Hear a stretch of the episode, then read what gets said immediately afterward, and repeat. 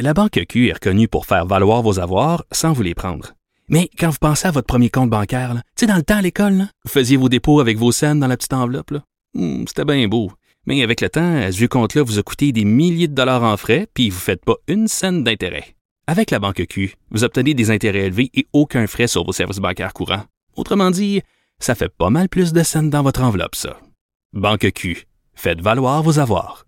Visitez banqueq.ca pour en savoir plus. Pendant que votre attention est centrée sur vos urgences du matin, vos réunions d'affaires du midi, votre retour à la maison ou votre emploi du soir, celle de Desjardins Entreprises est centrée sur plus de 400 000 entreprises à toute heure du jour. Grâce à notre connaissance des secteurs d'activité et à notre accompagnement spécialisé, nous aidons les entrepreneurs à relever chaque défi pour qu'ils puissent rester centrés sur ce qui compte, le développement de leur entreprise. Radio. Cette affaire qui est complètement tirée d'un film d'espionnage, pourquoi c'est vraiment intéressant? On peut pas dire l'inverse. Donc, la drogue, c'est donc. Un journaliste d'enquête, pas comme les autres. Félix Séguin. Ah, Félix, je viens de faire une entrevue avec un champion de, de tir au poignet. T'es-tu le genre à t'asseyer, toi? Est-ce que Félix est là? Oui, oui, je suis là, Charles. Oui. tu m'entends? Oui, oui, très bien. Bon, j'étais justement pour te proposer de, comme on disait par chez nous en Abitibi-Témiscamingue, de te pogner au bras de fer, euh, un de quatre, en respectant les règlements, bien sûr. Hey, je me rappelle, moi, d'avoir tiré au poignet, mais souvent, souvent, souvent, dans ma jeunesse, dans mon adolescence, puis je me Ah, rappelle oui. des règles, et puis je oh oui, ah oui, ah oui. Je trouvais ça fascinant, cette entrevue-là. C'est pourquoi? Parce que ça met en valeur, en tout cas pour moi, il y a un caractère sociologique là-dedans, c'est que ça met en valeur les, les hommes forts, entre Oui. Québec. oui. Chaque village avait son homme fort. En tout cas, chez nous, c'était Placide Renault qui avait une force surhumaine. Puis euh, là, ben, euh, ça jasait au village en disant j'ai pogné Placide hier euh, au tir au poignet, je l'ai battu ou je l'ai pas battu, il a triché, il a cassé mon bon. Alors euh, oui, j'ai adoré cette entrevue-là. Écoute, on devrait, on devrait faire un film de super-héros au Québec, comme les X-Men, mais tu sais, ça serait Joe Montferrand, Louis Cyr, le gros Antonio, tu sais, oui, oui, oui. Et Placide Renault. et Placide Renault. Dans tous les bars du Québec, dans chaque région, il y a tout le temps un gars qui est assis dans le coin, puis tu veux-tu t'essayer? Il y en a tout le. Toujours un Oui. comme ça. Alors, euh, écoute, 40 mois pour cette euh, institutrice là, qui a agressé un élève de 16 ans. Oui, c'est intéressant de parler de- du cas de, de Geneviève euh, Rioux ce matin qui a été condamnée à 40 mois de prison parce que euh, 40 mois de prison d'abord pour avoir euh, agressé son élève de la polyvalente Sainte-Thérèse alors qu'elle était elle-même intervenante euh, spécialisée, éducatrice spécialisée qui était formée pour intervenir auprès des jeunes vulnérables. Donc, sans dévoiler le nom de la victime, on comprend qu'elle est en relation professionnelle avec celui-ci, mais elle en a profité pour l'agresser sexuellement et ça à plus d'une reprise, même après avoir été arrêtée une première fois. Elle a continué cette relation qui, dit-elle, était une relation amoureuse, atypique, mais amoureuse, euh, qu'elle a entamée après avoir euh, subi une grande peine d'amour. Elle dit que c'est un peu, c'était un peu comme Céline euh, et René.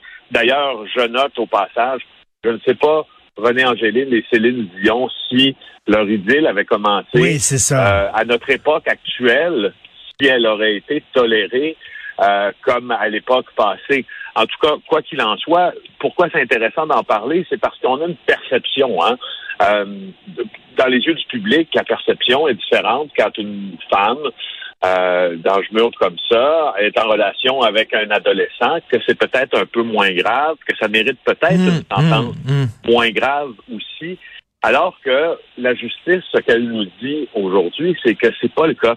Hein, quand on subit, là, quand on est accusé d'un geste criminel, il y a des étapes. Il y a évidemment la commission de l'acte criminel, l'arrestation, l'accusation, l'enquête préliminaire pour savoir s'il y a matière à procès, s'il y a matière à procès, le procès, le verdict et la sentence. Et juste avant la sentence, s'il y a une portion euh, des procédures que je trouve très, très intéressante, c'est justement la- la- l'audience sur les observations sur la peine.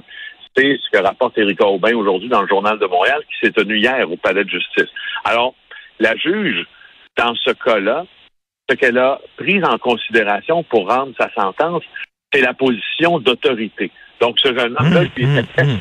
subordonné, et ça nous prouve également que ça fait toute la différence. Parce que 40 mois de prison, c'est une sentence fédérale. Là. Euh, c'est pas une sentence dans une prison euh, provinciale là, pour femmes, c'est une sentence fédérale. C'est une sentence lourde, alors que la défense demandait dans ce, dans ce dossier 90 jours de, de prison à purger le week-end. La juge a dit que ça sera pas le cas du tout. Ah, Euh, ouais.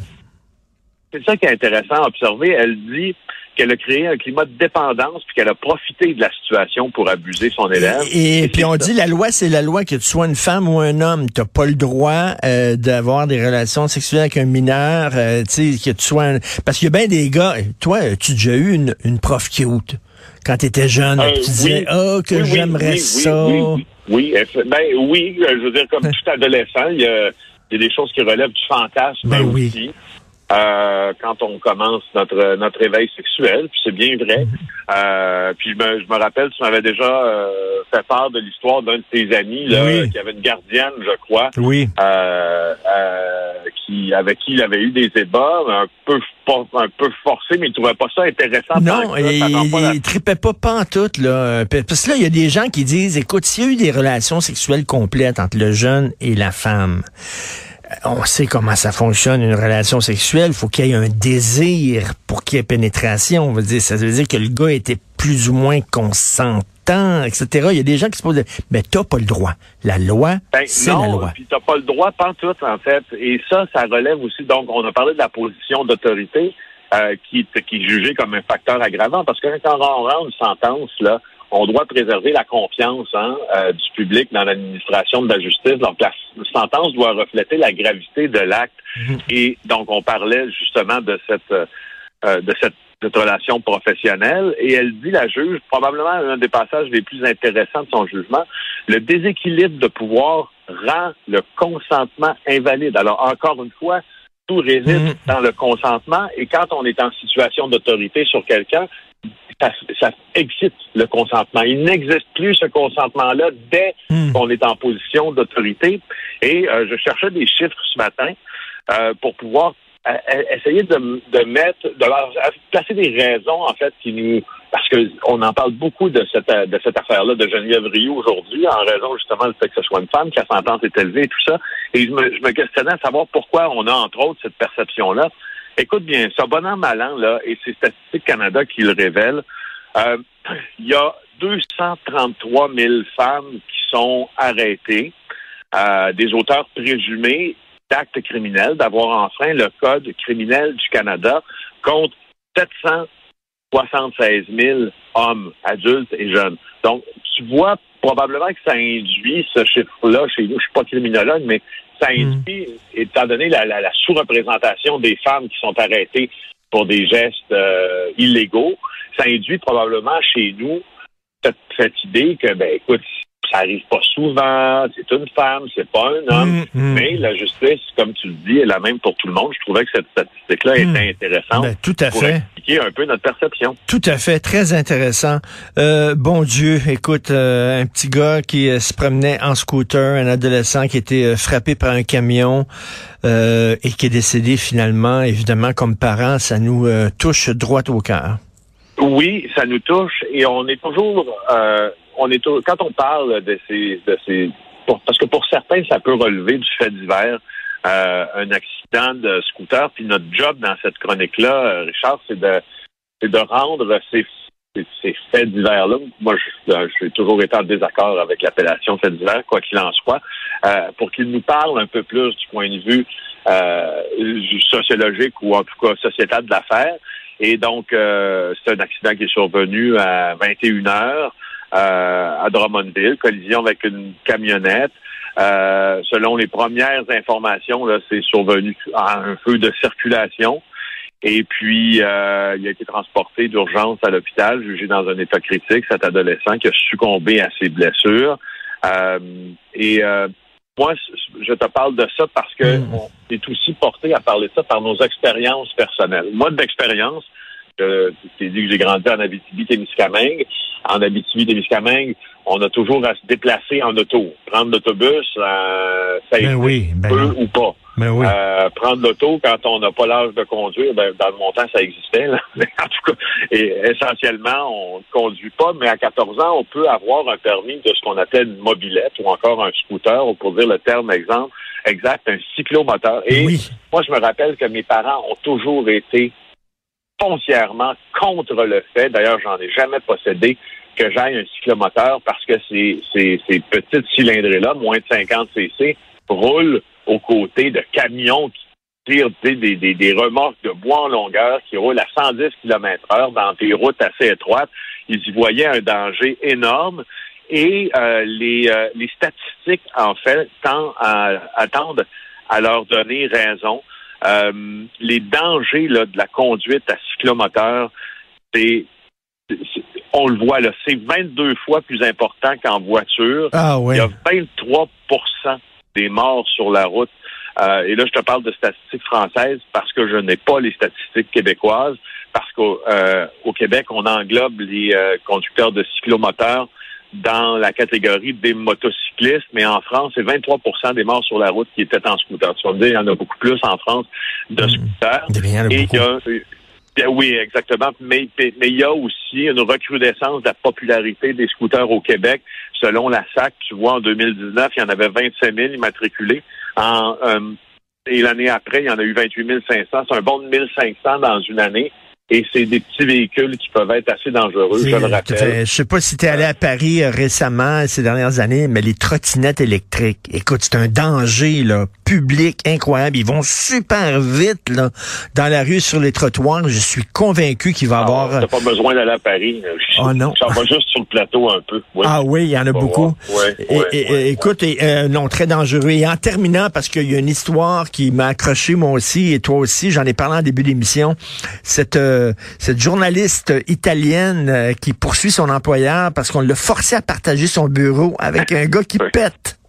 Bon, moi, j'adore l'administration de la justice et j'adore aussi quand on la saisit, cette justice-là, de petits, petits, petits problèmes qu'on n'est pas capable de régler entre adultes. Alors, il y a une journaliste de la RAI, euh, qui est la télé d'État, en fait, euh, italienne, là.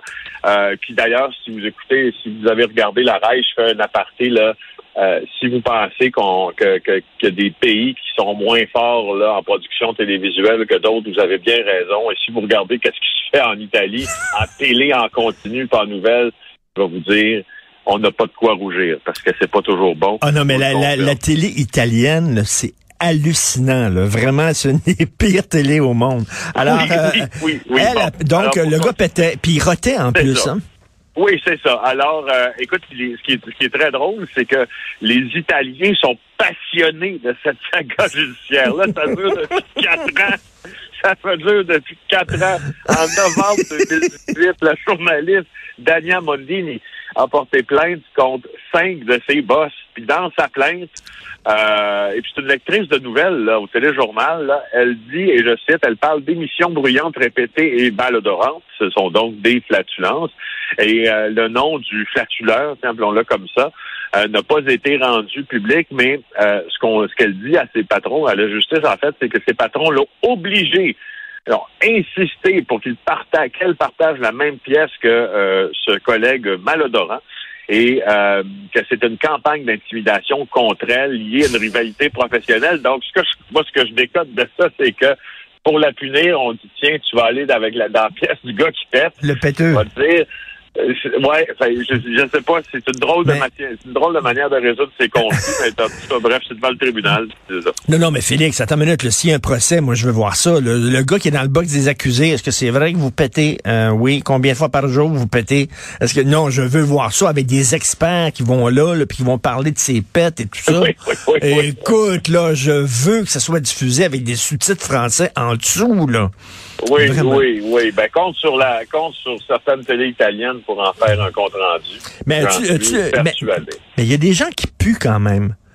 Partager un Ben oui. bureau, un petit bureau avec quelqu'un qui sue beaucoup et qui pue, c'est pas toujours agréable non plus. Donc, merci beaucoup, Félix. Non, non, je sais, Richard, à un moment donné, il y a des choses qui se disent aussi, pas obligé d'aller au tribunal. Effectivement. Mais oui, tout à fait. Merci beaucoup. Salut, Félix. OK.